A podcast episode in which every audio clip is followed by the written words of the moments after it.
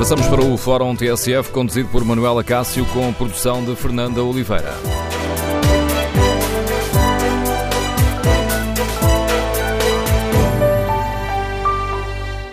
Bom dia, no Fórum TSF de hoje queremos ouvir a sua opinião sobre a polémica da Raríssimas e a ida do Ministro Vieira da Silva ao Parlamento e queremos saber com que expectativas aguarda as explicações do Ministro.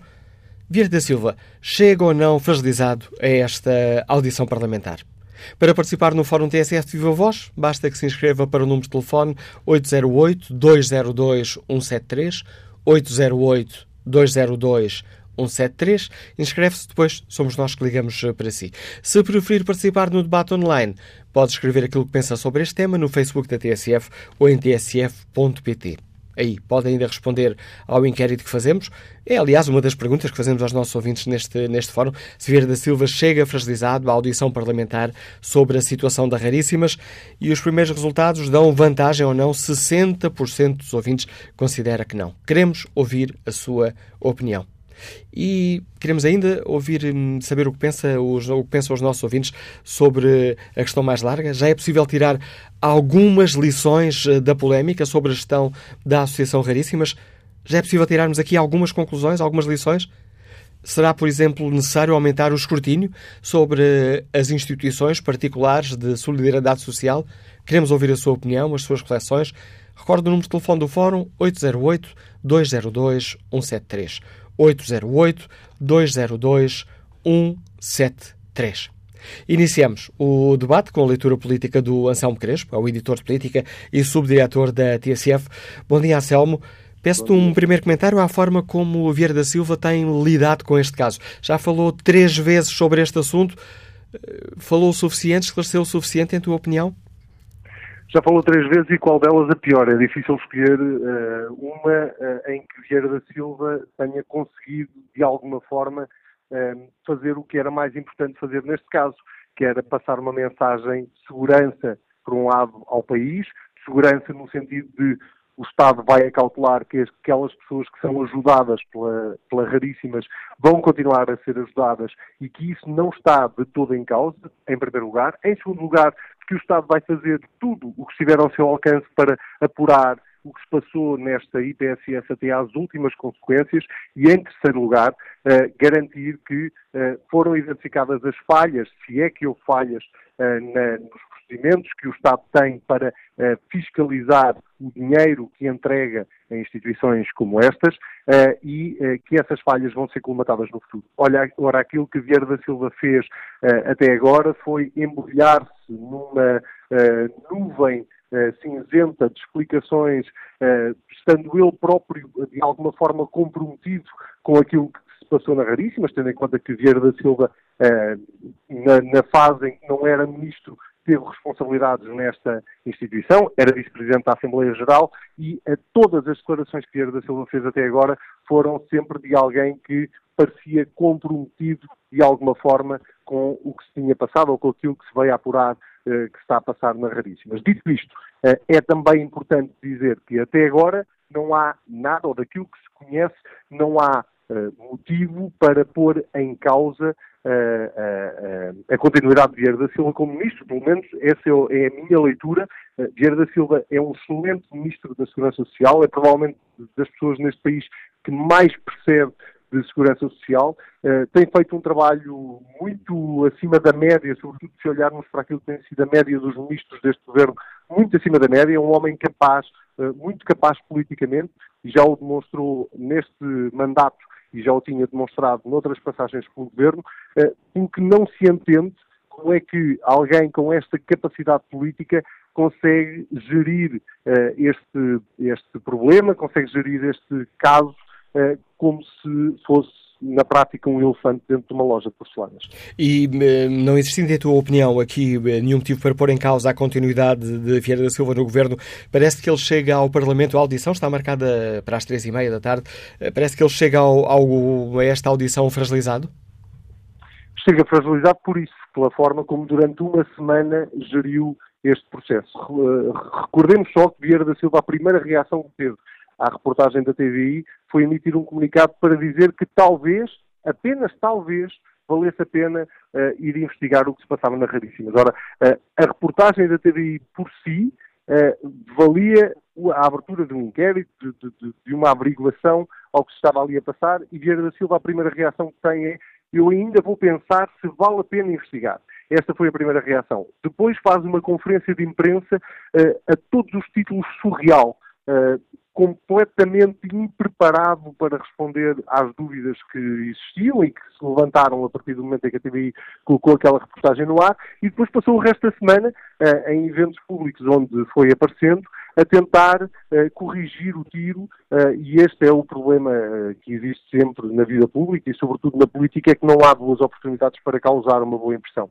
E Vieira da Silva até pelo cargo que ocupa, tinha a obrigação de conseguir passar essa mensagem de segurança e de calma às pessoas, sobretudo porque o que nós estamos, e, esse para mim é o principal problema que esta reportagem levanta, é uh, exatamente o facto de uh, gerar uma desconfiança, sobretudo nos mecenas, naqueles que apoiam a título particular não só a Raríssimas, mas outras instituições como a Raríssimas, que fazem um trabalho absolutamente fundamental, que fazem, conseguem colmatar falhas do Estado uh, e estas IPSS fazem esse trabalho que é muito importante para a sociedade portuguesa e Vieira da Silva devia ter preocupado em primeira instância em passar uma mensagem uh, a esses mecenas, a, esses, uh, a esses particulares que ajudam estas instituições e depois, obviamente, também a todos os portugueses, porque sempre que estamos a falar de contribuições do Estado para IPSS,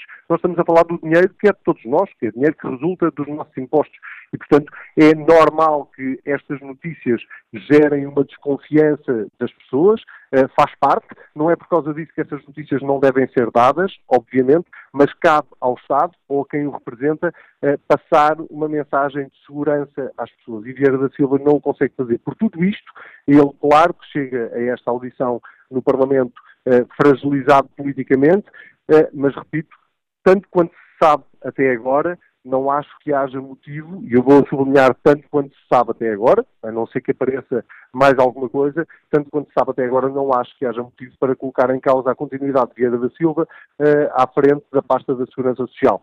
Esta é, aliás, uma assinatura deste governo, uma triste assinatura deste governo, é que gera muito mal uh, situações de crise, gera muito mal, lida mal com os problemas, tem um grave problema de comunicação, não, isso eh, foi notório eh, em vários episódios ao longo do mandato deste governo eh, e este é mais um, infelizmente, o que significa que o governo também, desse ponto de vista, não aprendeu nada com os erros passados. Análise do Ação Pequeno Expeditor de Política, subdiretor da TSF. Com esta análise, um, volto a convidar os nossos ouvintes a participarem no debate que hoje aqui fazemos. Que avaliação fazem? Com que expectativa aguardam os esclarecimentos do Ministro Vieira da Silva sobre a situação da Raríssimas? Uh, Vieira da Silva chega fragilizado à audição parlamentar, está marcada para esta tarde, e já é ou não possível tirarmos algumas lições da polémica sobre a gestão da Associação Raríssimas? Queremos ouvir a opinião dos nossos ouvintes. Número de telefone do Fórum 808-202-173, 808-202-173. Felicidade Silva é funcionária pública, Liga-nos de Braga. Bom dia. Bom dia. Bom dia, estamos a ouvi-la. Qual é a sua opinião? Bem, a minha opinião, eh, já bom dia a todo o auditório. Uh, a minha opinião é que em relação às IPSS, em relação às raríssimas, não é aquela notícia que temos vindo a ouvir a semana toda. Mas não é só raríssimas, existem muitas mais que deveriam ser fiscalizadas, que é coisa que não existe, em que em Portugal existe decretos, existem uh, coimas para tudo e mais alguma coisa, só que o que falta é o fiscalizar no terreno porque eu tenho conhecimentos de causa de outras instituições que também são, eh, somos nós os contribuintes que também, eh, através da Segurança Social, fazem o contributo para essas IPSS e ainda por cima eu falo como mãe de um utente de um CAU, em que, eh, apesar do Estado lhe estar entregaram por cada um dos miúdos ou adultos, que é o caso do meu que é um adulto, tem 29 anos, o Estado paga-lhes à volta de 600 euros, eu ainda tenho mais uma prestação mensal para lhes pagar. E por aquilo que eu vejo, há muitas instituições que o Estado está a comparticipar Mas, entretanto, outras, uh, pronto, como é que é de explicar?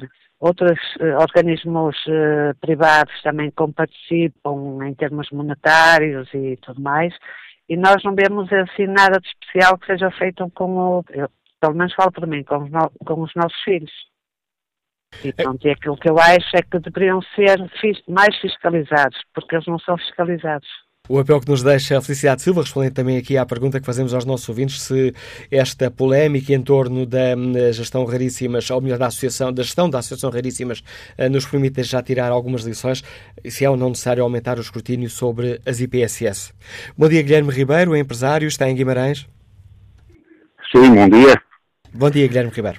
Bom dia. Uh, eu penso que há aqui uma questão que, que acontece com, com, muitas pessoas, boas pessoas, que não se importam de trabalhar pro bono e que assinam de cruz e confiam sempre no trabalho dos outros.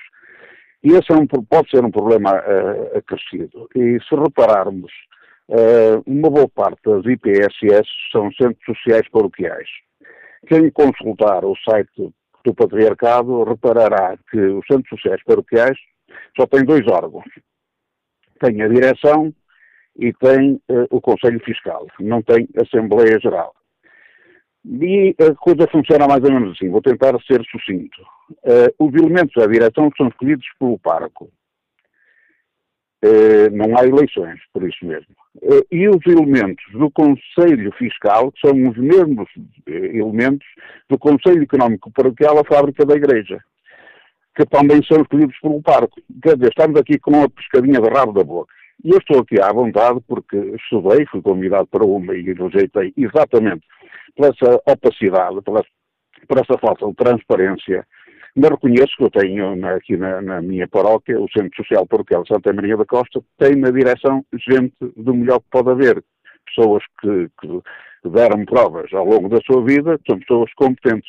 Mas eu creio que isso que não chega. Eu creio que há necessidade do Estado, até porque investe muito dinheiro e confia muito dinheiro nessas IPSS, há necessidade de que pelo menos as pessoas eh, ligadas à paróquia possam ser escrutinados, possam escrutinar, possam dar a sua opinião, possam saber. Um outro aspecto, o facto de serem uh, regularmente, até pelas contas que têm que prestar, quer a autoridade tributária, quer a segurança social, o facto de serem, certo modo, fiscalizadas, não, não, não é, na minha opinião, não é o suficiente e já deve ser a altura de fazer com que o acordo entre o governo português e a Santa Sé, concordata, seja revista nesse capítulo. Porquê? Porque cada vez temos menos padres, cada vez temos menos pessoas com disponibilidade para também andarem eh, de, de, de, olho em cima de, dos acontecimentos. E um outro aspecto que me parece a mim que é fundamental sobretudo no apoio domiciliário e em lares, as pessoas devem eh, ter formação. E temos dois extremos. Temos gente nas direções técnicas muito especializada, com, com licenciaturas, mestrados, doutoramentos, pós-graduações de estudo, e do outro lado temos auxiliares de ação direta que tudo espremido dá um ordenado mínimo nacional. Quer dizer, a aproveitar-se de pessoas que têm dificuldade em arranjar emprego e metem-nos nessas, nessas instituições. Eu penso que é uma altura de se refletir, aproveitar esta confusão toda para se refletir com calma, junto a CNIS e de outros organismos que há, que possam dar um contributo válido para que essas instituições ganhem a credibilidade que muitas vezes perdem por pequenas uh, questões, uh, muitas vezes são tão pequenas quanto isso, porque trata-se de um apoio que as pessoas precisam, sobretudo na, na, nos mais idosos. Eu estou aqui a referir-me mais idosos, porque realmente vai ser a vertente que nós estamos a estudar e tentamos, aprendendo e lendo os seis estatutos, as normas e, e, e, e tudo o que diz respeito a, a, e diretivas, a ver se nós não cometemos os erros que outros vão cometendo eh, funcionando em circuito fechado, com muita opacidade. E é dinheiro que é do Estado, é dinheiro que tem que ser muito bem gerido. Agradeço o seu contributo, Guilherme Ribeiro. Passo a palavra ao economista Paulo Simões, que está no Porto. Bom dia. Bom dia. Eu vi com atenção eh, as declarações do, do responsável da TSF e eh, agora no fórum e tenho que dizer pronto, que não estou de acordo. Eu acho que o, eh, o ministro Pedro da Silva não tem condições para continuar no, no governo, aliás até põe mesmo em causa a continuidade do próprio governo. Eu sou dos que defendo que este governo tem sido dos, dos governos mais competentes que temos tido no, nos últimos anos e que o ministro Vieira da Silva tem sido dos melhores profissionais que o país tem tido. Mas esta situação é demasiado grave. É com efeito, não aceito que uh, tenham havido imensas denúncias, tenham sido feitas várias fiscalizações, pelos vistos que fizeram, e que tudo continuasse impune. Ou seja, se a TDI não tivesse feito aquela, uh, aquela, aquele programa, possivelmente continuávamos a ser roubados. Eu li com atenção as declarações de, da senhora Paula Brito Costa no, no Semanário Expresso deste fim de semana. Fiquei horrorizado. Eh, eu não posso aceitar que o limite máximo de ordenado para uma presidente seja 1.400 euros e que se justifique com toda a vontade e com todo o despolante que há um salário de 1.400, depois há mais mil e qualquer coisa para ajudas de custo, depois há mais mil e qualquer coisa para cartão de crédito, depois há mais mil e qualquer coisa para deslocações, etc, etc, etc. Isto é brincar com dinheiros públicos. O que está em causa aqui é que é o Estado que paga. Toda aquela gente vive à custa do Estado. E o Estado tem que, tem que fiscalizar o nosso dinheiro. E é assim que fiscalizam. Aquele caso entrava pelos olhos dentro. Houve imensas denúncias. Toda a gente sabia o que se passava lá dentro, pelos vistos. E o ministro sabia. E quando é confrontado pela primeira vez, responde daquela forma. Estava a ser feita uma fiscalização. Então o que é que eles estão a fiscalizar? Isto, isto faz-nos lembrar o caso dos incêndios. Em que numa segunda-feira estava tudo bem, e o país tinha que se conformar com as situações e preparar-se para, novas, para novos casos análogos, e passados dois ou três dias já é dado uma reviravolta a 180 graus e já se contrata e já se muda praticamente tudo. É, eu, efetivamente, acho que o ministro Vieira da Silva tem que explicar muitíssimo bem por que razão é que é, de, é feita uma denúncia e tudo continua da mesma. A única fiscalização que funcionou, pelos vistos, foi a comunicação so social. Agradeço a oportunidade que me deram. Bom dia. Agradeço o seu contributo, Paulo Simões. Bom dia, Francisco Ribeiro, é profissional na área da saúde, liga-nos do Seixal. Bom dia, Manuela Cássio, bom dia ao Fórum. Uh, antes de mais, uh, dois pequenos pontos prévios. Eu sou voluntário no IPSS que trabalha em Lisboa desde 2001 e sou sócio dessa associação. E já por várias vezes fui chamado a desempenhar uh, funções na mesa da Assembleia. E há aqui algumas particularidades que têm estado a ser completamente ultrapassadas por toda a gente, porque parece que há aqui uma uma política de uh, bota abaixo a geringonça. Uh, perdoa uma expressão, mas é literalmente isto. O ministro Vieira da Silva era vice-presidente da mesa da Assembleia de Raríssimos. Muito bem. Aprovou, alegad, alegadamente aprovou as contas, ou aprovou as contas porque está lá a assinatura dele. Mas é assim, eu que desde 2001 participo e assisto a pelo menos duas uh, Assembleias Gerais da Associação de Saúde Voluntário por ano, que é a aprovação do relatório e contas do ano e a, e a aprovação do, do plano de atividades para o ano seguinte, portanto, o ano anterior e para o ano seguinte, o relatório de atividades e contas só é aprovado depois da leitura do parecer do Conselho Fiscal, que é uma coisa obrigatória. A obrigatória de decisões terem um Conselho Fiscal. Portanto, por que estão a ir atrás do ministro, que era vice-presidente da mesa da Assembleia, e não estão a questionar onde é que estão as pessoas que elaboraram o relatório do Conselho Fiscal, portanto, fiscalizaram as contas da Raríssima, que olharam para aquilo tudo que a TVI denunciou e disseram: não, senhora, isto realmente retrata as necessidades reais da associação e recomendamos à Assembleia Geral que aprove este relatório de atividades e contas. E mais grave ainda, quem são as pessoas que, estando na dita Assembleia, aprovaram esse relatório?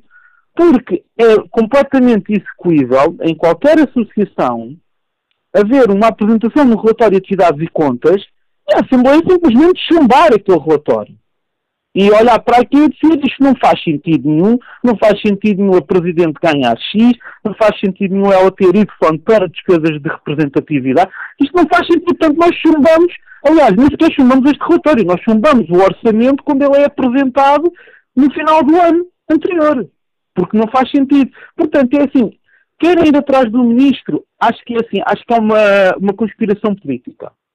Ponto. Agora, E as pessoas que estavam na Assembleia aprovaram. Se o Ministro é responsável, se o Presidente é responsável, também são responsáveis as pessoas que estavam nessas Assembleias e aprovaram aquelas, aqueles relatórios, aqueles orçamentos. Também é responsável o Conselho Fiscal, que recomenda à Assembleia que aprova aqueles relatórios e aquele plano orçamental. Toda a gente é responsável. E depois é assim, é preciso fiscalizar? É. É preciso fiscalizar e muito. Porque, uh, só para o Manuel da Cássio ter, uh, e o resto do auditório e, e, quem está a ouvir ter noção, há meia dúzia ou uma dúzia de associações neste país, não ligadas à, à Igreja, como referiu o ouvinte há pouco, que recebem fundos estatais. E essas associações recebem o grande parte do bolo dos fundos estatais, porque são associações cuja direção, presente ou passada, tem ligações à classe política porque a associação onde eu sou voluntário luta com dificuldades económicas desde que foi fundada, tem duas funcionárias porque precisa de as ter, porque não consegue funcionar sem as ter, e não recebe dinheiro do Estado. Candidatou-se, inclusivamente, a dada altura, ao tal fundo de socorro social, que, do qual a Raríssimas recebeu não sei quantos milhões de euros, e foi recusado. Portanto, é preciso não só fiscalizar muito bem todas as instituições que recebem dinheiro do Estado, sejam elas de caráter religioso ou de caráter laico, como é preciso, essencialmente, haver uma maior distribuição desses fundos. Esses fundos serem distribuídos de acordo com as reais necessidades das associações e isso implica haver auditorias, inclusivamente, das associações. Isso é um trabalho que compete ao Instituto da Segurança Social fazer, ao Instituto de Gestão Financeira da Segurança Social fazer, mas para isso eles precisam não só de mais funcionários para fazer, como, e mais importante, que era uma coisa que eu já não lembro quem é que falou, se foi o Anselmo Crespo ou não, funcionários especializados, pessoas formadas nas áreas e que recebam os salários uh, dignos para a sua categoria profissional. Porque não faz sentido, isto agora não é da realidade da associação que eu conheço, mas é de outras, não faz sentido nós termos técnicos de serviço social, portanto pessoas com cursos superiores, a receberem pouco mais que o ordenado mínimo, porque simplesmente a associação não lhes consegue pagar mais. E agora, pegando umas frases de Henry Ford, se as pessoas acham que um ponto profissional é caro, é porque não sabem o preço um incompetente. É preciso valorizar a mão de obra especializada cá neste país. É preciso dar emprego a estas pessoas. É preciso deixar as pessoas mais antigas, que já estão cansadas, reformarem-se e dar lugar aos novos. Mas isso tudo são problemas de fundo. Agora, em relação a toda esta situação das raríssimas, olha, Manela Cássio, é assim, e peço desculpa aos, aos ouvintes que não são de origem cristã, mas Há dois mil anos houve um senhor cujo nascimento nós estamos prestes a celebrar que disse assim, ai do homem por causa do escândalo. Pois que é necessário que venha ao escândalo, mas ai daquele porque o escândalo vem. Isto é um escândalo. É um escândalo de proporções bíblicas. Mas só veio pôr a nu uma realidade que acontece neste país, pelo menos desde 74. Só tem pena é que este tipo de investigações não se foquem também noutras situações que, se calhar, iriam prejudicar pessoas de outras áreas políticas. Bom dia e muito obrigado. Bom dia, Francisco Ribeiro. Próximo convidado do Fórum TSF de hoje é o deputado do Bloco de Esquerda, José Soares. Sr. Deputado, bom dia. Com bom que dia. expectativa é que o Bloco aguarda esta hum, audição de mais logo no Parlamento? O Bloco considera que Vieira da Silva tem explicações a dar? Com certeza, aliás, foi por isso que aprovamos eh, a realização desta audição e que temos muita expectativa sobre os esclarecimentos que serão prestados pelo Sr. Ministro. É preciso saber quando é que o Sr. Ministro soube desta situação, o que é que soube eh, relativamente a este caso, o que fez, que diligências tomou e quais os resultados das diligências que tomou, isto é, eh, o que é que se concluiu, se enfim, já tiverem sido tiradas todas as consequências eh, todas as, eh, destas diligências inspectivas que foram tomadas. Porque é evidente que há problemas gravíssimos eh, de gestão da instituição, dadas as notícias que vieram a lume. Nós não confundimos a responsabilidade dos diferentes órgãos.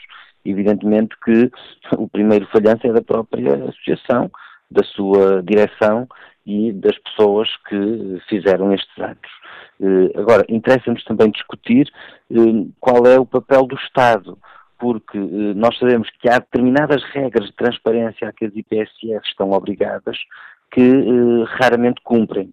Precisamos saber que meios é que o Estado tem para fiscalizar e inspecionar este tipo de organizações. Eh, nós temos informação de que nos últimos anos a própria Segurança Social perdeu dezenas de inspectores. E, aliás, já em maio de 2017, o Bloco de Esquerda tinha entregue um projeto na Assembleia da República justamente sobre a questão dos inspectores da Segurança Social para reforçar a inspeção e para eh, regulamentar a carreira dos inspectores da Segurança Social.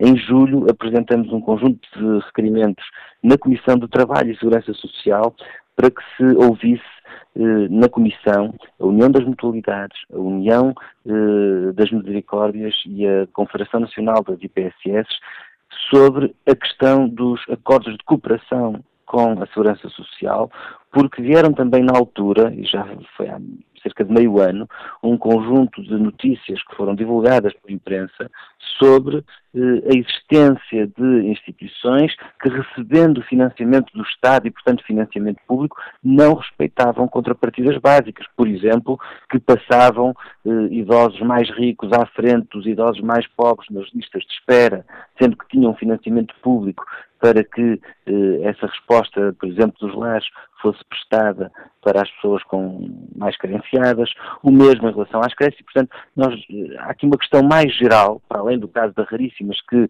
esperamos que hoje seja esclarecido na audição que vai haver no Parlamento, há aqui um conjunto de questões mais gerais que têm que ver com a capacidade do Estado de fiscalizar, com as regras de transparência que as IPSS estão obrigadas e que frequentemente não cumprem, e com as contrapartidas que devem ser exigidas quando o Estado transfere para uma, uma instituição particular verbas, dinheiro, eh, enfim, financia essas instituições para que elas deem determinadas respostas sociais. Ora, o Estado, ao fazê-lo, está a utilizar recursos públicos, tem que ser muito exigente nas contrapartidas, além de que vale a pena pensar se eh, esta tendência que houve nos últimos anos para que o Estado recuasse em determinadas áreas e transferisse para as IPSS eh, determinadas competências e valências da política social eh, mesmo isto é preciso ser discutido, porque em muitos casos o próprio Estado certamente poderia ter eh, mais respostas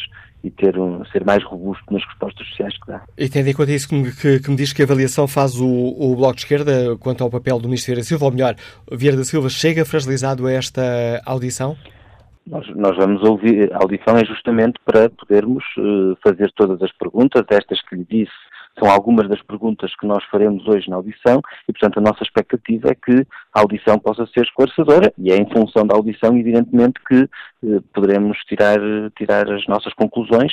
Eh, portanto, vamos com, esta, com este conjunto de preocupações e de questões e eh, esperamos também que eh, esses esclarecimentos sejam prestados e que o alerta que este caso deu nos permita também fazer uma discussão mais profunda sobre qual é o papel do Estado neste tipo de respostas, quer dizer, faz ou não sentido, por exemplo, que o Estado não tenha uma resposta pública na área das doenças raras.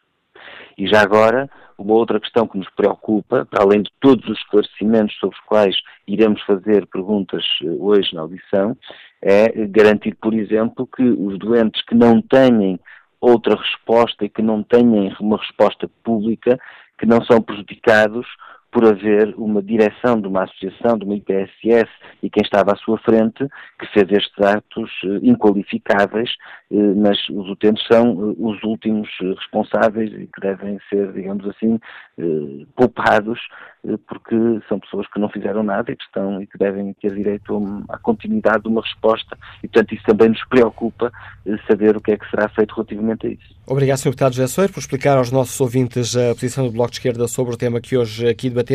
E que opinião tem Natalino Lopes, vendedor, que está em Lisboa? Bom dia. Bom dia, Manuel Acácio. Desde já agradeço a oportunidade que me deu. É o seguinte, eu acho que toda esta situação, e o que me entristece um bocado, é que, de facto, eh, neste país continuamos a ajudar as pessoas que, de facto, necessitam e que há sempre um aproveitamento de pessoas menos, menos claras, menos corretas. Agora, a questão que eu me ponho é o seguinte, é a questão que eu deixo aqui no auditório é o seguinte.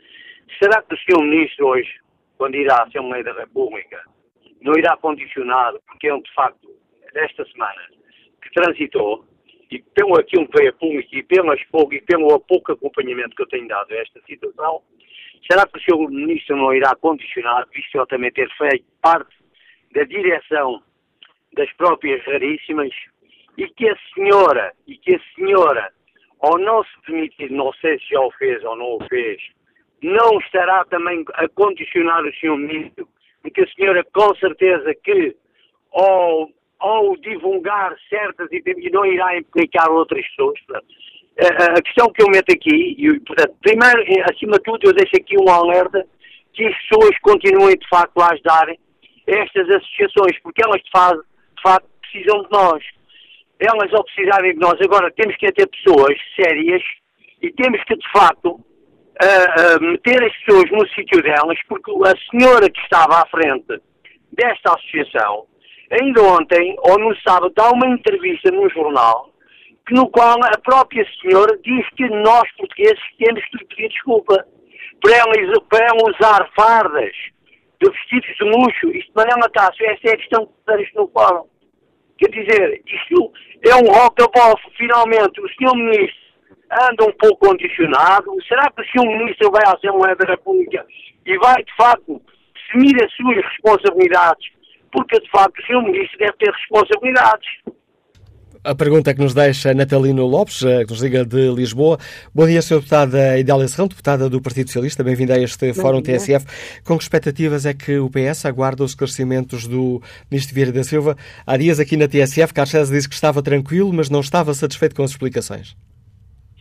Muito bom dia. Uh, hoje é um dia que eu, que eu, penso que é importante para todos nós, porque no âmbito daqueles que são os direitos que assistem ao, aos deputados, nomeadamente ao grupo parlamentar do Partido Socialista, nós pedimos ao Sr. Ministro para ir uh, ao Parlamento, para que nos possa prestar um conjunto de esclarecimentos, não só que respondam àquelas que são as nossas questões, porque temos, obviamente todas questões que queremos ver eh, respondidas, mas também para que possa trazer uh, alguma paz a um setor que, uh, por via de todo este movimento, todo este alarme que se gerou, por via também de muita desinformação, nomeadamente quanto àquele que é o funcionamento das instituições particulares de solidariedade social, uh, ficou, de certa forma, destabilizado. E, portanto, a expectativa é que hoje o Sr. Ministro não só tenha a oportunidade de dar os esclarecimentos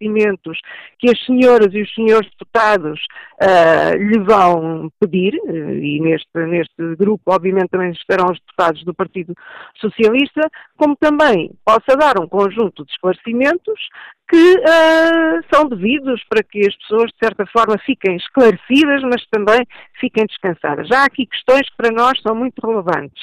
A primeira é, um, Sr. Ministro, esclarecer-nos uh, e poder descansar toda, toda, todas as pessoas, as famílias, os, os, os funcionários da Raríssimas, os próprios os portugueses, que uh, o trabalho uh, da Raríssimas, o trabalho com os utentes da Raríssimas, com as famílias que dependem do trabalho das Raríssimas, não fica comprometido e que está assegurado. E essa é uma questão importante sobre a qual nós uh, queremos ouvir o Sr. Ministro.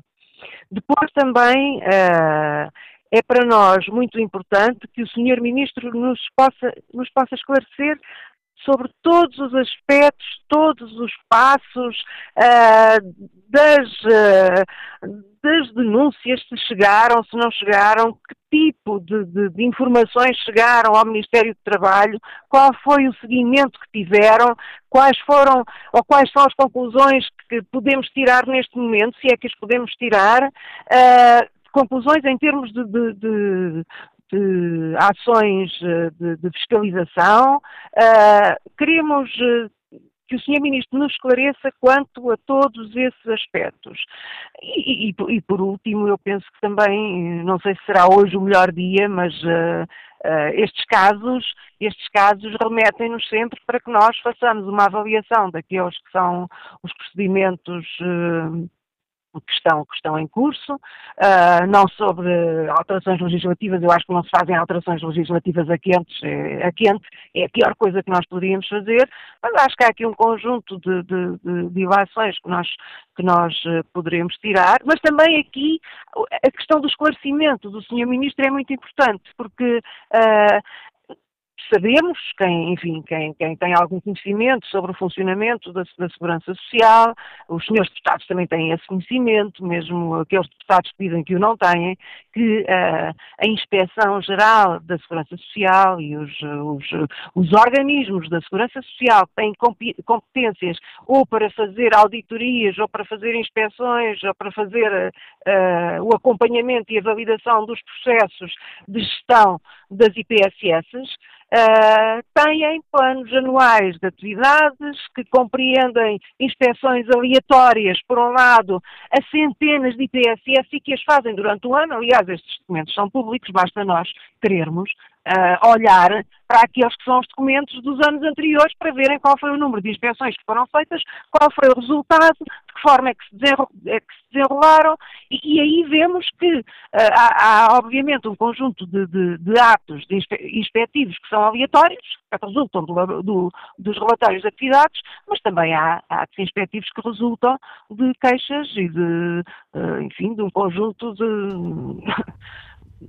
iniciativas que chegam à Segurança Social e que fazem desencadear essas próprias ações inspectivas. Ficando... E é, e é bom eh, Peço desculpa por interromper, mas já estamos aqui muito Sim, perto do fim da primeira parte. Feita essa, uh, explicada essa, essa questão, gostava de perguntar se uh, o grupo parlamentar do PS não receia que o ministro Vieira da Silva, que é considerado Sim. um dos ministros mais fortes deste governo, saia fragilizado de todo este processo.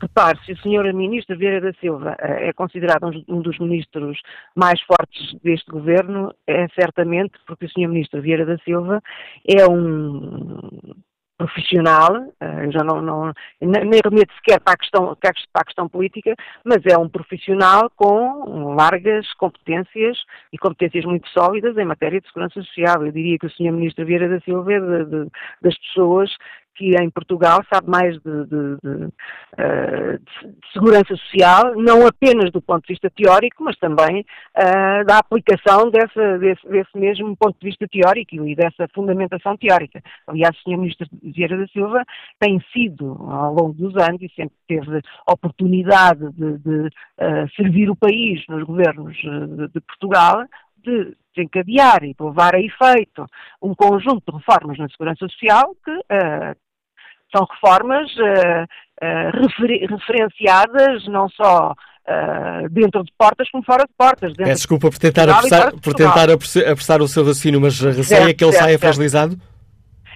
eu creio que o Sr. Ministro Vieira da Silva não sairá fragilizado, porque tem hoje a oportunidade de nos prestar todos os esclarecimentos que nós, deputados, queiramos colocar estou certa que o Sr. Ministro não sairá hoje da audição sem nos prestar todos os esclarecimentos. Obrigado, Sr. Deputado Idália Serrão, por uh, participar neste Fórum TSF, deputada do Partido Socialista, dar-nos aqui conta das, uh, das dúvidas que o PS quer ver esclarecidas pelo Ministro Vieira da Silva mais logo à tarde. Retomaremos o debate já a seguir ao noticiário.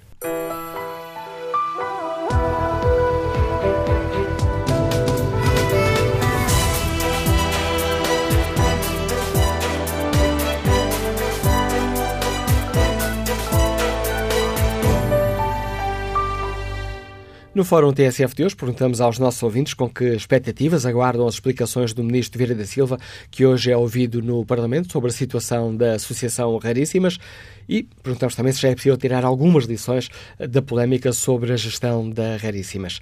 Na página da TSF Internet, no inquérito que fazemos aos nossos ouvintes, perguntamos se o Ministro Vieira da Silva chega fragilizado a esta audição parlamentar. 69% dos ouvintes que responderam ao inquérito consideram que não, não chega fragilizado à audição na Assembleia Assembleia da República. Rogério Gonçalves diz que as expectativas são, não são elevadas. As expectativas quanto a hum, esta participação do Ministro na audição parlamentar não são elevadas. E explica, o Sr. Ministro vai chegar ao Parlamento e vai dizer que não tinha conhecimento e assim que chegou a informação ao Ministério, mandou abrir inquérito de investigação com auditoria. Os deputados da oposição, onde destaca o Sr. Hugo Soares e a Associação Cristas, vão fazer muito barulho, mas não passará disso.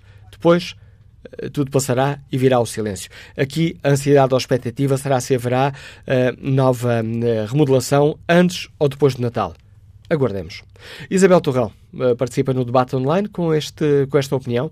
O Sr. Ministro era vice-presidente da Assembleia Geral, não era tesoureiro, nem pertencia ao Conselho Fiscal. Se estes apresentavam relatórios onde, onde tudo estava regular, queriam o quê?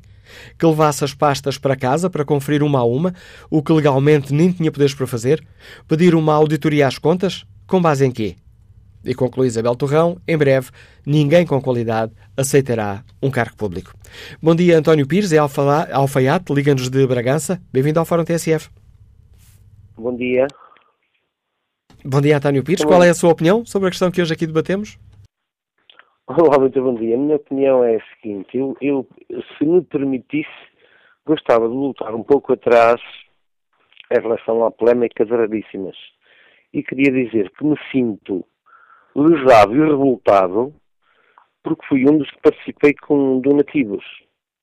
E na altura, já em 2009, escrevi um livro de poemas uh, para uma minha filha que tenho como a doença onde me propus enviar uma determinada porcentagem para as raríssimas através da venda desses livros.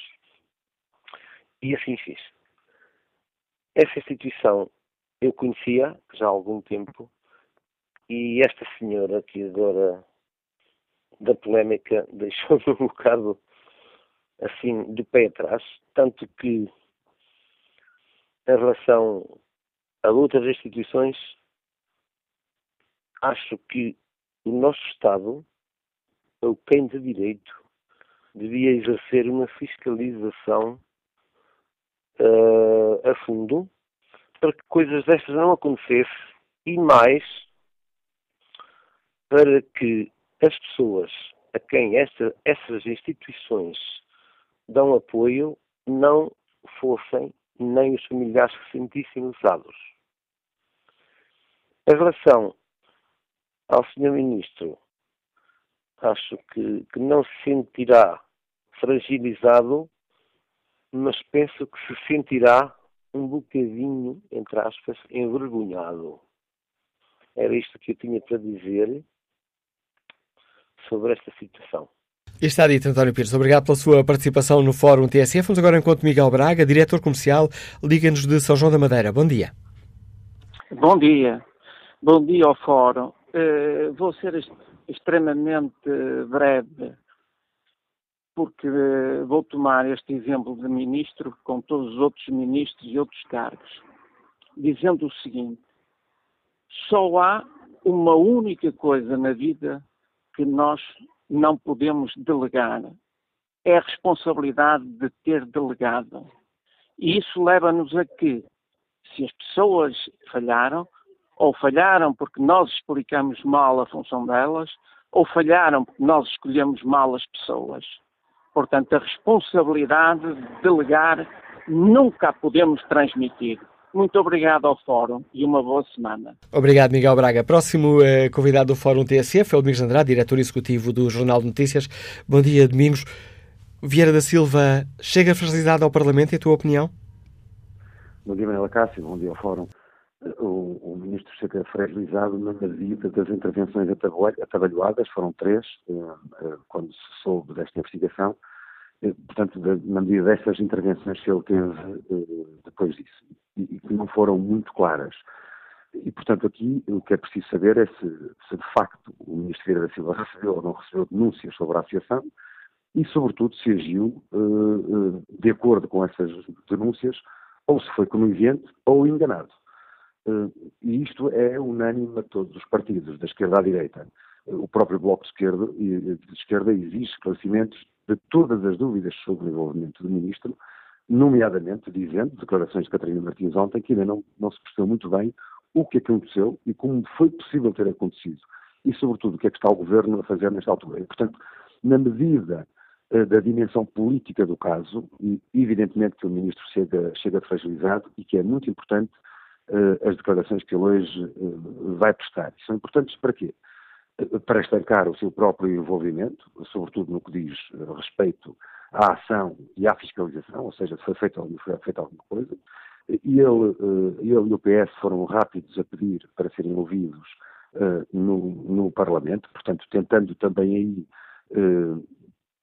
tentando fazer uma gestão de danos e controlar a crise, a crise passada e também a crise que possa vir, se vierem a públicos outros dados, que nesta altura não temos.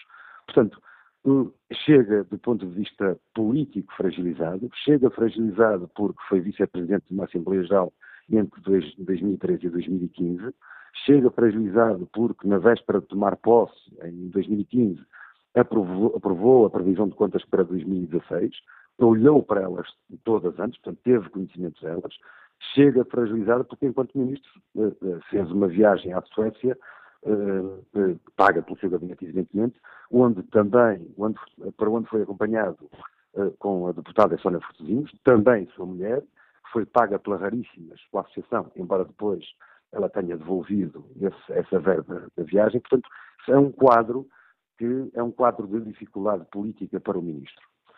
E, e isto é, é, é, dramático para o governo, é dramático no sentido em que o ministro Vieira da Silva é um peso pesado deste governo está numa pasta absolutamente fundamental, uma pasta que ele domina bem tecnicamente e politicamente. Foi ele que fez a primeira grande reforma, ainda no tempo do governo de Sócrates, e, e que foi uma reforma unanimemente aceita, reconhecida, uh, inclusive pelos pares europeus. Portanto, qualquer fragilidade do ministro, nesta altura, é fragilidade do, do governo, e, e, portanto, é normal que o governo e, que o Partido Socialista queira aqui, de algum modo, uh, matar o assunto pela raiz hoje.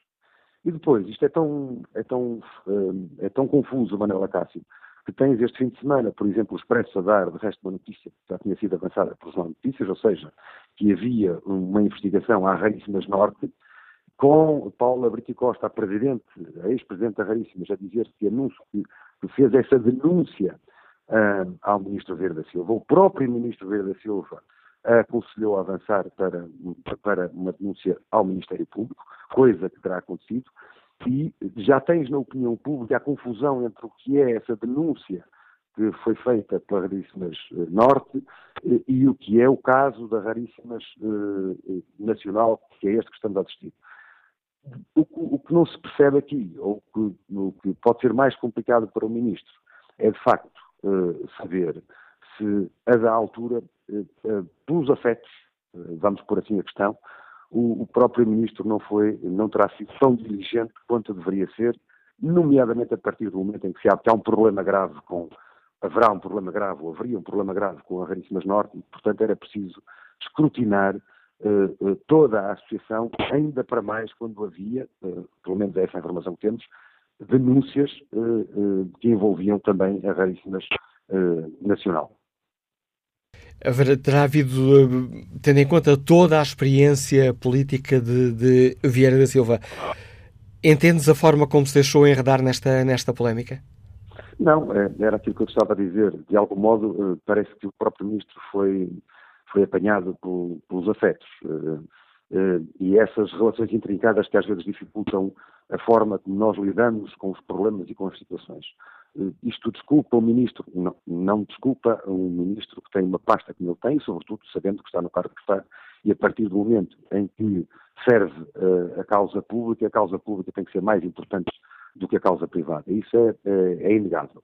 E, portanto, parece, por aquilo que nós podemos ler até agora, que de facto o ministro tinha, tem uma relação de proximidade com Paula Becky Costa, nada contra isso, as pessoas têm todo o direito a ter uh, as relações que entendem, a serem amigas de quem são, eh, é normal que, eh, e isso é mesmo normal, é, é, tendo ele recebido, tendo sido a própria Paula Brito Costa, para aquilo que nós percebemos do fio condutor cronológico, a receber uma associação, uma queixa da, da própria Presidente sobre a Raríssimas Norte, portanto, ele tenha, isso tenha sido também mais um passo uh, no estreitar uh, da confiança que ele tem nela. Portanto, ele este, este, entendeu uma pessoa que faz, uma presidente de uma associação, que faz uma queixa sobre uma delegação sua, é, é normal que entenda, ninguém faz uma associação, ninguém faz queixa sobre um determinado ramo da associação se tem telhados de vidro. E, portanto, para sermos bastante práticos, andamos de confiança em confiança até uma confiança que se pode revelar fatal.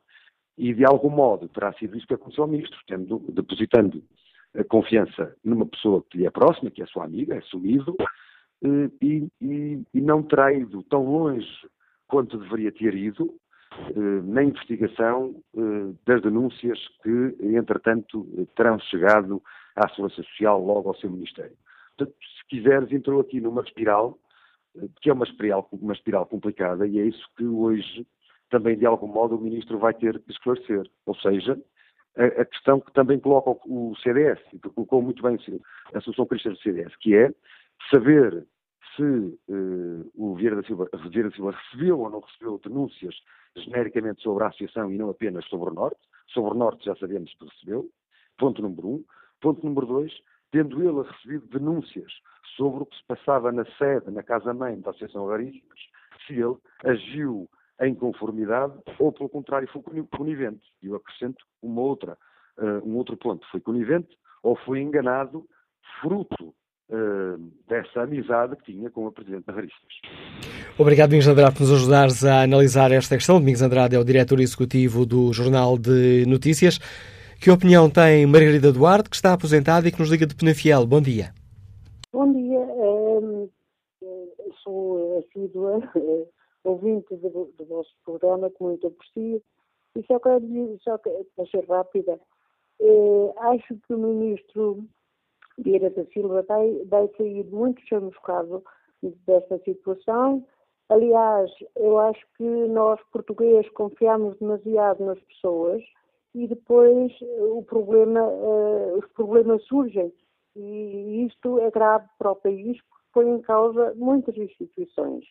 Aliás, eu tenho conhecimento de pessoas que, que para entrar para as IPSS uh, têm que dar uma joia. Como é que se justifica que tenham, uh, tenham de pagar essa joia se pagam uma mensalidade e ainda recebem benefícios estatais? Eu gostaria de me esclarecessem neste aspecto, sobretudo. Quer dizer, acho estranho que vocês, eh, vocês não, as instituições exigem uma joia. Então, eu a partir daí deduzo. As instituições são apenas para as pessoas que têm dinheiro, que são ricas. Porque os pobres que não têm dinheiro não têm acesso a essas instituições. Obrigado, é Margarida. Obrigado, Margarida Duarte. Vamos agora escutar João Moraes, vendedor, eh, Liga-nos da Ericeira. Bom dia. Bom dia, Manuel Cássio, bom dia ao Fórum, bom dia a todos. Um, eu gostava de, dentro desta temática, começar a pedir o seguinte, identificar-me desta forma. Para mim, o tal terceiro sector que se fala agora muito, para mim, João Moraes, são os verdadeiros heróis deste país. Depois, relativamente ao ministro Vieira da Silva e toda a situação que está a passar hoje, além de o achar um dos, melhores ministros quiçá políticos uh, deste, deste governo e deste país, não parece que irá fazer nada. Talvez fosse mais lógico uma presença no Parlamento da, da senhora Paula Brito e Costa. Uh, num terceiro ponto, gostava também que víssemos esta situação raríssima numa plataforma muito focada naquilo que efetivamente é o seu objeto, isto é, as doenças raras, e o apoio às crianças. No ponto número 4, eu gostava também que analisássemos esta promiscuidade que existe nesta classe baixa política e de baixos políticos, políticos inseguros, políticos mal preparados, que, reparem bem, estes grupos que romperam da sociedade civil, tal terceiro setor, agora na situação dos fogos, e rapidamente foram prestar apoio às pessoas que foram martirizadas por esta, por esta desgraça, e, e, e vejam, analisem, arranjem programas e, e ver o que é a promiscuidade entre câmaras, juntas de freguesia e gente que sai do povo só pela vontade de fazer bem, sem olhar a quem. Depois há um outro pormenor que é importante, Manuel Cássio, também focarmos, é que há cerca de 3.750 IPs têm apoio e subsídio do Estado. Estamos a falar de um universo de mais ou menos 5 mil. E as outras, e as outras, meus caríssimos concidadãos, e as outras associações que saíram deste setor e que vivem do apoio de cada elemento que anda a fazer bem, para ganhar o céu, para se sentir bem, não interessa analisar isso agora. Depois, há uma outra situação que eu gostava também de aproveitar o fórum e agradecer, que era, qual é o critério para uma associação ser considerada uma IPSI? Os senhores sabem como é que se chega lá, sabem quantos parceiros é que são precisos, sabem quem é as pessoas que vão definir se a associação, a dita, pode ser considerada IPSI e usufruir de algumas dessas condições melhores. Termino com esta frase, Manuel Cássio. Pode fazer muito pouco pelos outros e pela sociedade. Mas olha, passar por esta vida sem nunca pertencer a uma IPS, uma qualquer associação, e não fazer nada pela, pela sociedade, deveria ser considerado um crime. E isso sim, é isto é que essa gente devia ser chamada ao Parlamento. Um grande abraço a todos, desejo um grande Natal. Epá, e deixe-me acabar assim. Viva Portugal e viva o terceiro setor. Muito obrigado. Obrigado eu, eh, João Moraes, pela sua participação no Fórum eh, TSF. Bom dia, Sr. Deputada eh, Diana Ferreira, bem-vinda a este debate que hoje aqui fazemos. Com que expectativa é que o Partido Comunista Português aguarda a audição de mais logo ao Ministro Vieira da Silva?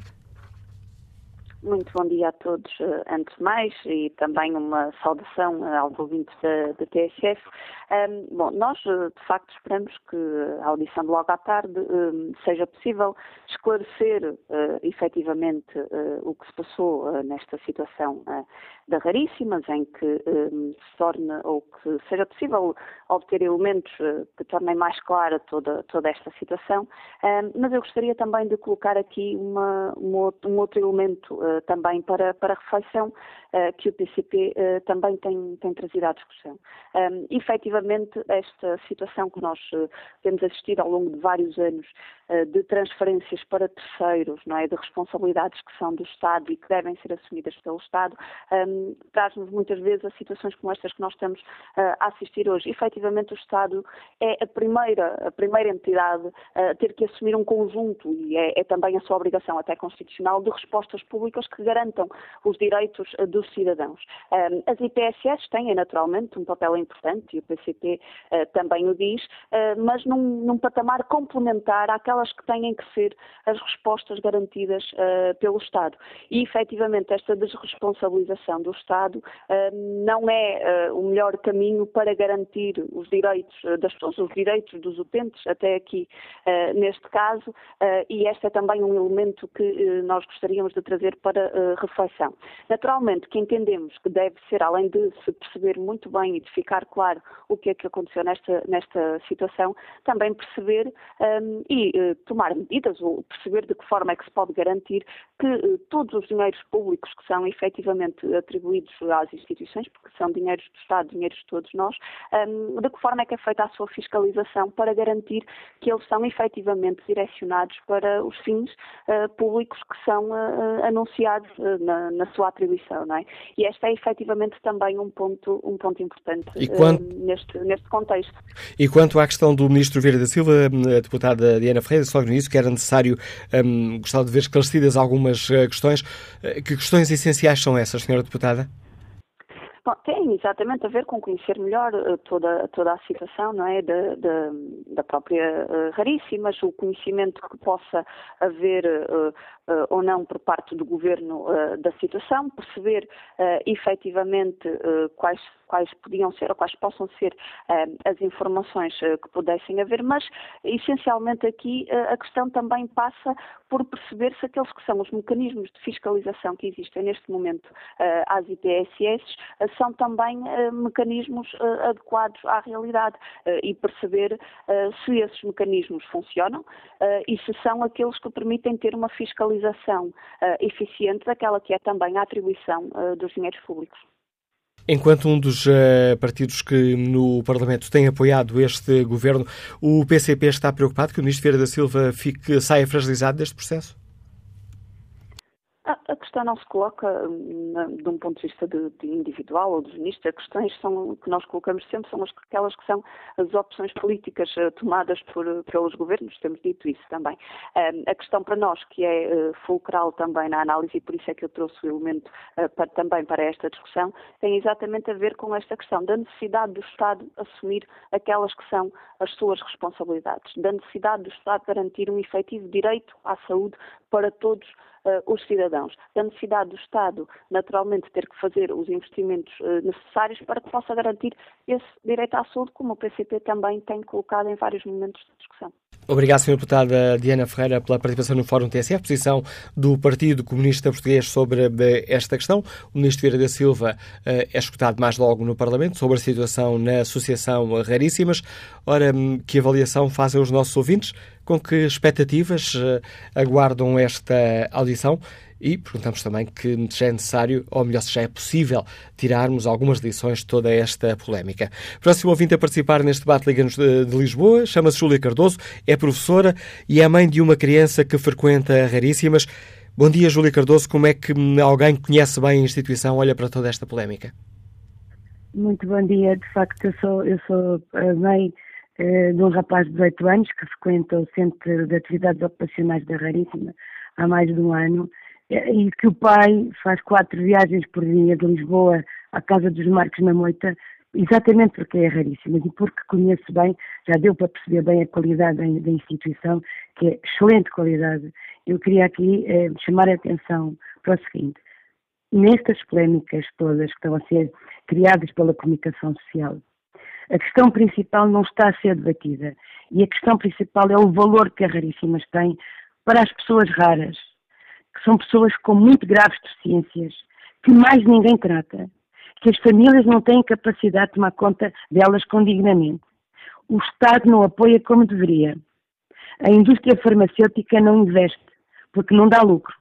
Não há investigação científica suficiente. E lá na Raríssimas, como estava a dizer que eu conheço bem, de facto conheço suficientemente bem, a qualidade dos técnicos não é mostrada. As pessoas que lá vivem Uh, portanto, a comunicação social não está a mostrar o trabalho que lá se faz, a qualidade e o rigor, a excelência de trabalho que lá se faz, o amor com que lá são tratadas as, as, as, as pessoas que, lá, que, lá, que são apoiadas lá. Ehm, e em particular a sua diretora, não é, que é tão maltratada na comunicação social, é julgada na praça pública, nada está provado, seja do que for, há instâncias específicas para o fazerem, mas, é, mas são este jornalismo esta comunicação, comunicação social faz um péssimo trabalho e sem ética, sem se preocupar com a sua responsabilidade social. O que, o que a comunicação social está a fazer é destruir uma instituição única no país e no mundo. E ainda por cima, atinge todas as outras, causa o descrédito de todas as outras instituições eh, e ainda por cima atribuindo as culpas a raríssimas. Eu pergunto a quem é que isto interessa? É para afinal chegar ao Ministro Vieira da Silva é esta a pergunta que eu deixo e também deixo aqui uh, a todos os portugueses que estão a ouvir e a todos os portugueses que têm a sorte de não ter um filho deficiente, que se tivessem de facto um filho deficiente, gostariam de ser apoiados na Raríssimas. É isso que eu tenho a dizer. Obrigado pelo seu testemunho, Júlia Cardoso. Opinião desta professora que nos liga de Lisboa, mãe de rapaz de 8 anos que frequenta a Raríssimas. Deixou-nos aqui este testemunho. Vamos agora ao encontro do deputado do eh, CDS-PP, António Carlos Monteiro. Senhor deputado, bom dia. Bem-vindo ao eh, Fórum eh, TSF. Hum, a líder do CDS, o Sr. Cristo, já tinha dito que hoje seria importante perceber se o Ministério da Silva hum, foi ou não conivente com o que se passou na, na Raríssimas. Com que expectativas é que o CDS aguarda as palavras do Ministro? Ministro mais logo? O CDS enviou ao Sr. Ministro, eh, mal se soube deste caso, um conjunto de perguntas eh, por escrito e até este momento não tivemos resposta. Entretanto, o Sr. Ministro eh, fez uma conferência de imprensa em que procurou concluir o assunto, encerrar o assunto, mas infelizmente essa conferência de imprensa, em vez de esclarecer, adensou as dúvidas sobre uh, esta questão e sobre aquilo que o Sr. Ministro sabia, aquilo que teria a obrigação de saber, quando é que soube e que medidas é que tomou. E nós temos o maior respeito pelo setor social. Sabemos que presta um serviço imprescindível à nossa população. Sabemos que sem essas vontades que se juntam eh, aos dinheiros particulares e também aos dinheiros do Estado, que não é eh, possível acudir a muitas situações de dificuldade das pessoas. Mas exatamente por essa razão, há deveres por parte do Estado e por parte do Governo, e em especial do Sr. Ministro, de garantir que esse setor social funciona em condições que eh, não há situações eh, anómalas como aquelas que foram descritas na Segurança Social e por essa mesma razão, eh, exatamente para preservar as instituições do setor social para nós são tão importantes, é fundamental que o Governo assuma as suas responsabilidades de fiscalização. Essa falha que foi denunciada na comunicação social, evidentemente que tem que ser apurada e tem que se apurar as responsabilidades. As responsabilidades eh, são também responsabilidades políticas e, face àquilo que forem as eh, respostas às perguntas que iremos colocar, iremos eh, avaliar aquilo que foi o papel que o Sr. Ministro eh, desempenhou nesta mesma instituição. Mas Já com os dados que Peço desculpa, Sr. Deputado, com os dados que temos eh, em cima da mesa e tendo em conta isso que acaba de dizer, também as declarações que eu referi no, um, há pouco de, de Assunção Cristas, o CDS de alguma forma suspeita que o Ministro tenha sido conivente com a atuação uh, da na Raríssimas?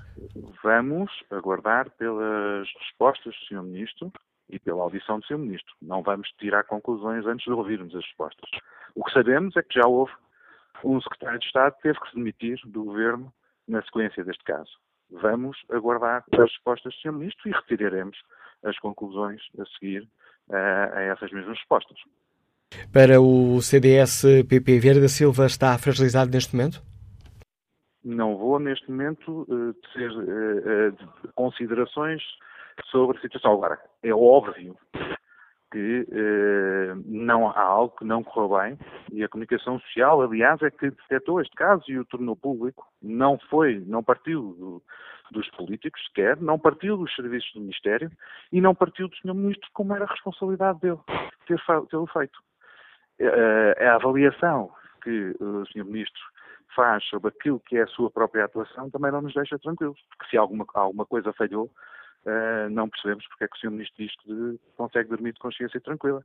Uh, eu, com toda a franqueza, uh, considero que algo não correu bem quando temos notícias destas em relação ao setor social.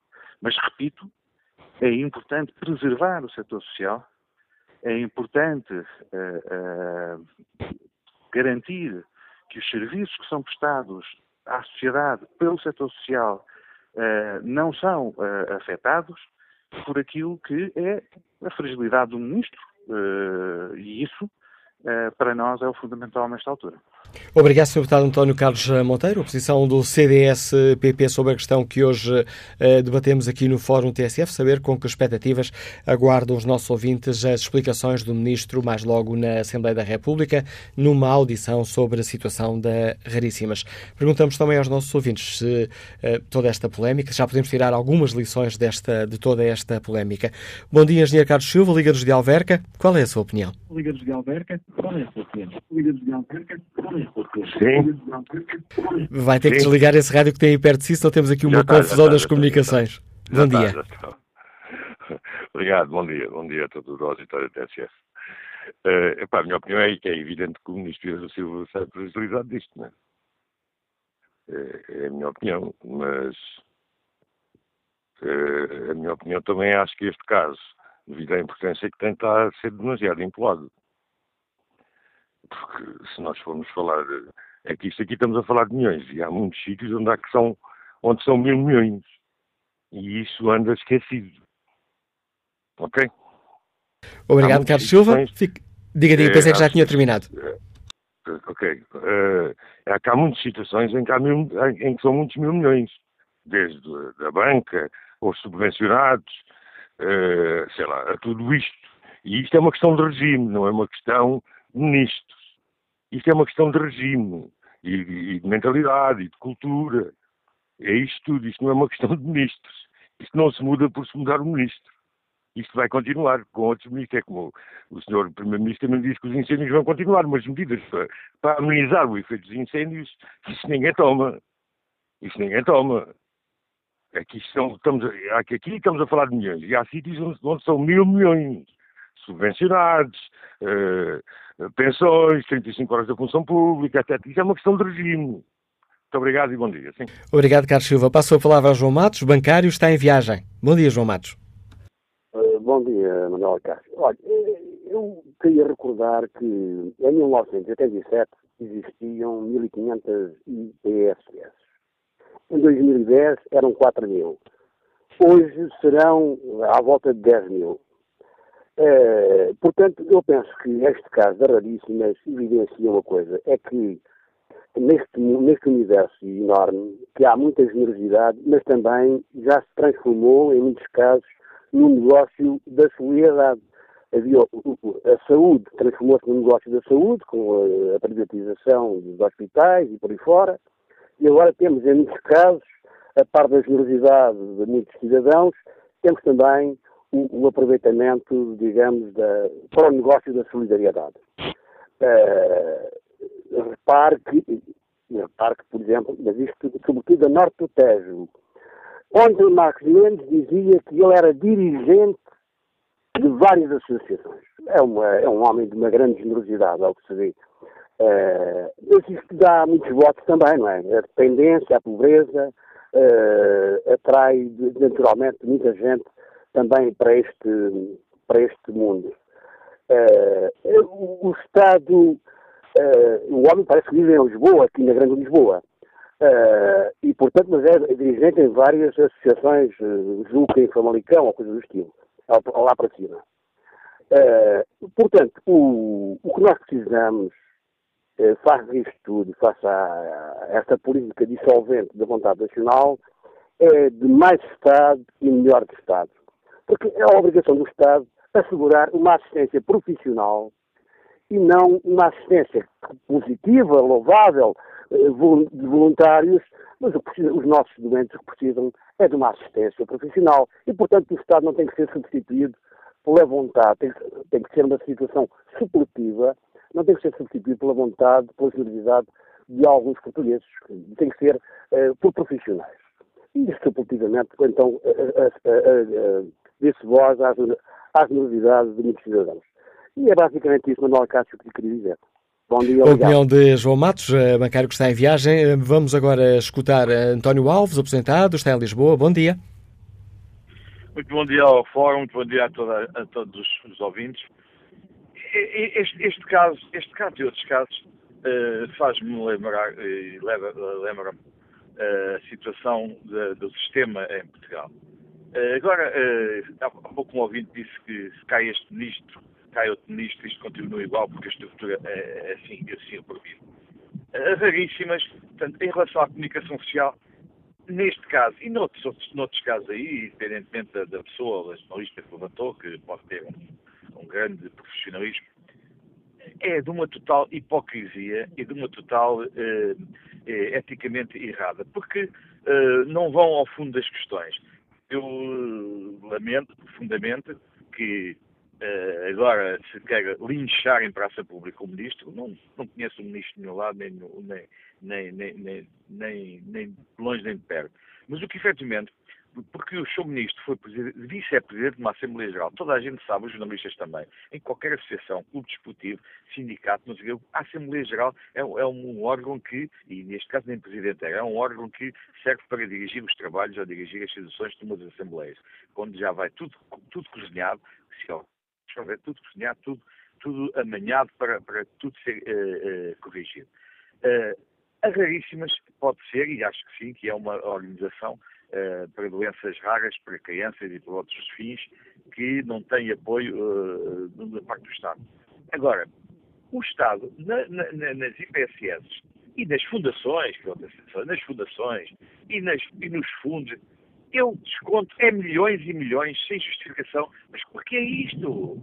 Eu tenho a minha empresa, tenho uma empresa, tenho uma é do, do lucro, é do, o Estado tem é que ter capacidade para uh, efetivamente uh, criar estruturas para apoio aos, aos cidadãos todos.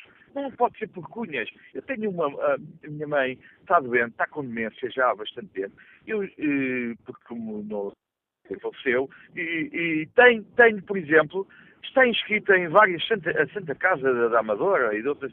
Há só mil pessoas em lista de espera. Mas depois, depois eu sei, isto é situação, isto é só para, para, ver o que é o sistema. Eu sei que ainda agora há 15 dias ou há um mês, e tem três pessoas nem na lista estavam. Porque é das, depois vem o CDS, que hipocrisia, o CDS e outros partidos, falar, é um ministro tem que falar, quando a gente sabe quem são as que estão à frente, por exemplo, das Santas Casas e das EPSS, porque é que estão lá, e todo o apoio, e já para não falar, outro caso que foi levantado há pouco tempo, há uns meses, da Caritas.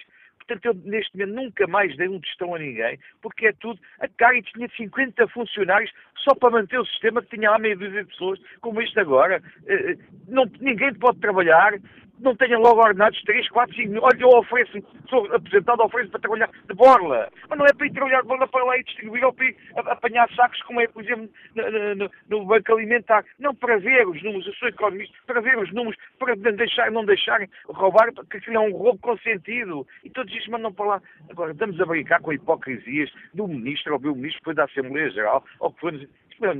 Isto é, como disse um, um ouvido, mudou-se um ministro, este ministro... Mais, e com isto termino. Há raríssimas, esta questão vem, e segundo o que veio a lume agora, de 2014, e 2013 e 2015, com a tal outra também funcionária lá do Porto, ou diretora. Não era este governo, não era este ministro, era outro. Isto são todos, tudo igual, são todos iguais.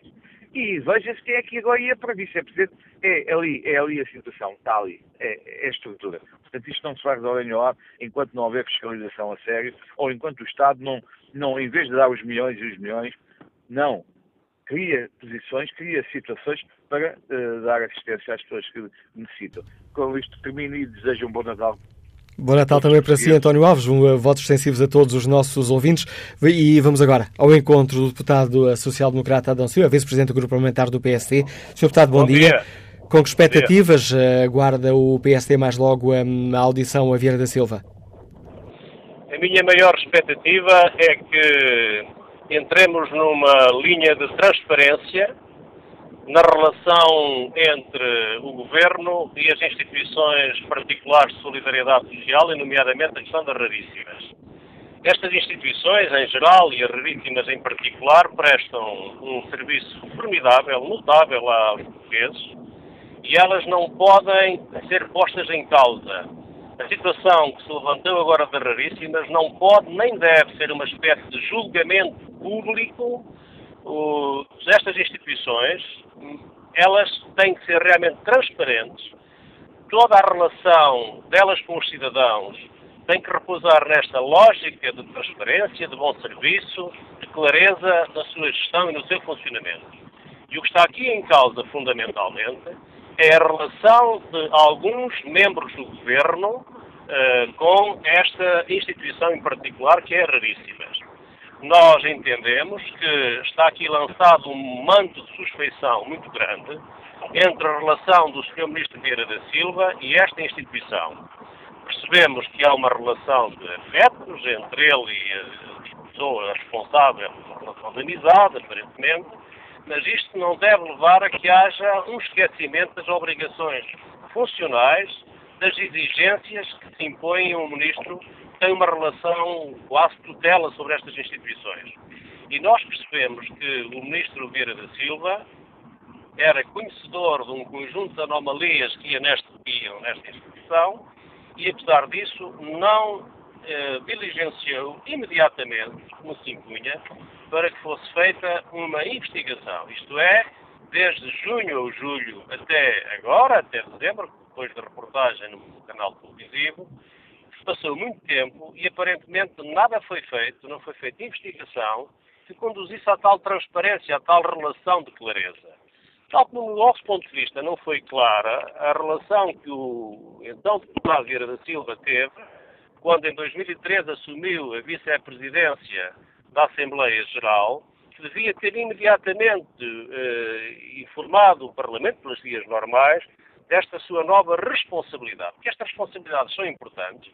Eu não quero dizer que os membros, os deputados, os responsáveis políticos não assumam esta responsabilidade, mas deve haver uma imensa transparência nesse processo. Tal como, recentemente se percebe, que na questão da constituição desta instituição como fundação, que iria dar mais poderes, mais capacidade, mais responsabilidades e, porventura, também mais benefícios à sua dirigente, à sua responsável, o, aparentemente, o, então, o Ministro Vieira da Silva terá tido também aqui uma relação de grande uh, passividade, de grande uh, concordância com tudo isto, quando o que se exigia era uma relação de transparência, dado que, para esta constituição de fundação, era necessário um parecer vinculativo de um serviço que depende do Sr. Ministro, a Direção-Geral da Segurança Social, e este parecer é negativo. Portanto, há aqui todo um conjunto de aspectos muito pouco transparentes, um conjunto de aspectos não são nada claros, e em nome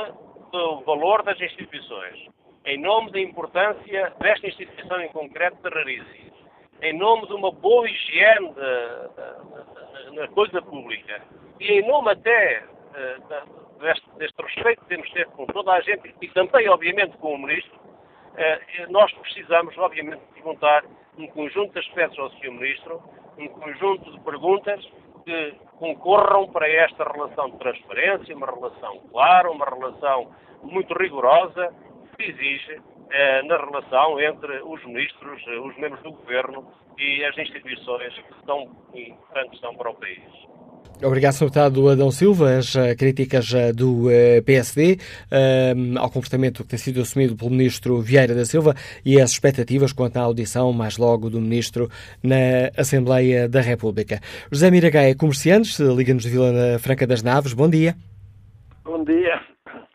Olha, a minha opinião era que todos os casos de raríssimas e outras deviam, deviam ser fiscalizadas pelo menos uma vez por ano. Não podendo ser uma vez por ano, pelo menos duas em duas vezes. E as suas direções deviam ser, uh, uh, seus corpos dirigentes não deveriam exceder o seu cargo mais de oito anos, quer dizer, de quatro em quatro anos.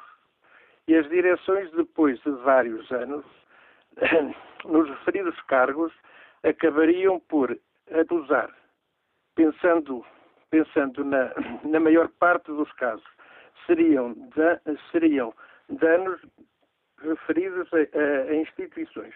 Quando se muda, quando se mudam as direções, tudo mais se ajuda. As nossas, as, as, as nossas direções vêm com, com, outros, com outras ideias e com outra vontade de fazer mais e melhor. Todos os que gostam, gostavam de apresentar os bons resultados, para isso não devem exceder os oito anos, os oito anos no máximo. Os primeiros quatro anos seriam para, para, para, para renovar e, os, e pensar nos resultados. Quatro anos para se confirmar. Depois deste tempo, tudo em, depois deste tempo, tudo em ordem e com bons resultados, o melhor, o melhor saldo, todas as pessoas que se que fariam parte destas associações, todos gostariam de fazer mais e melhor. Por isso deveriam ser as direções, ou a, que fizessem parte da direção, o máximo quatro em quatro anos, ou o máximo oito anos.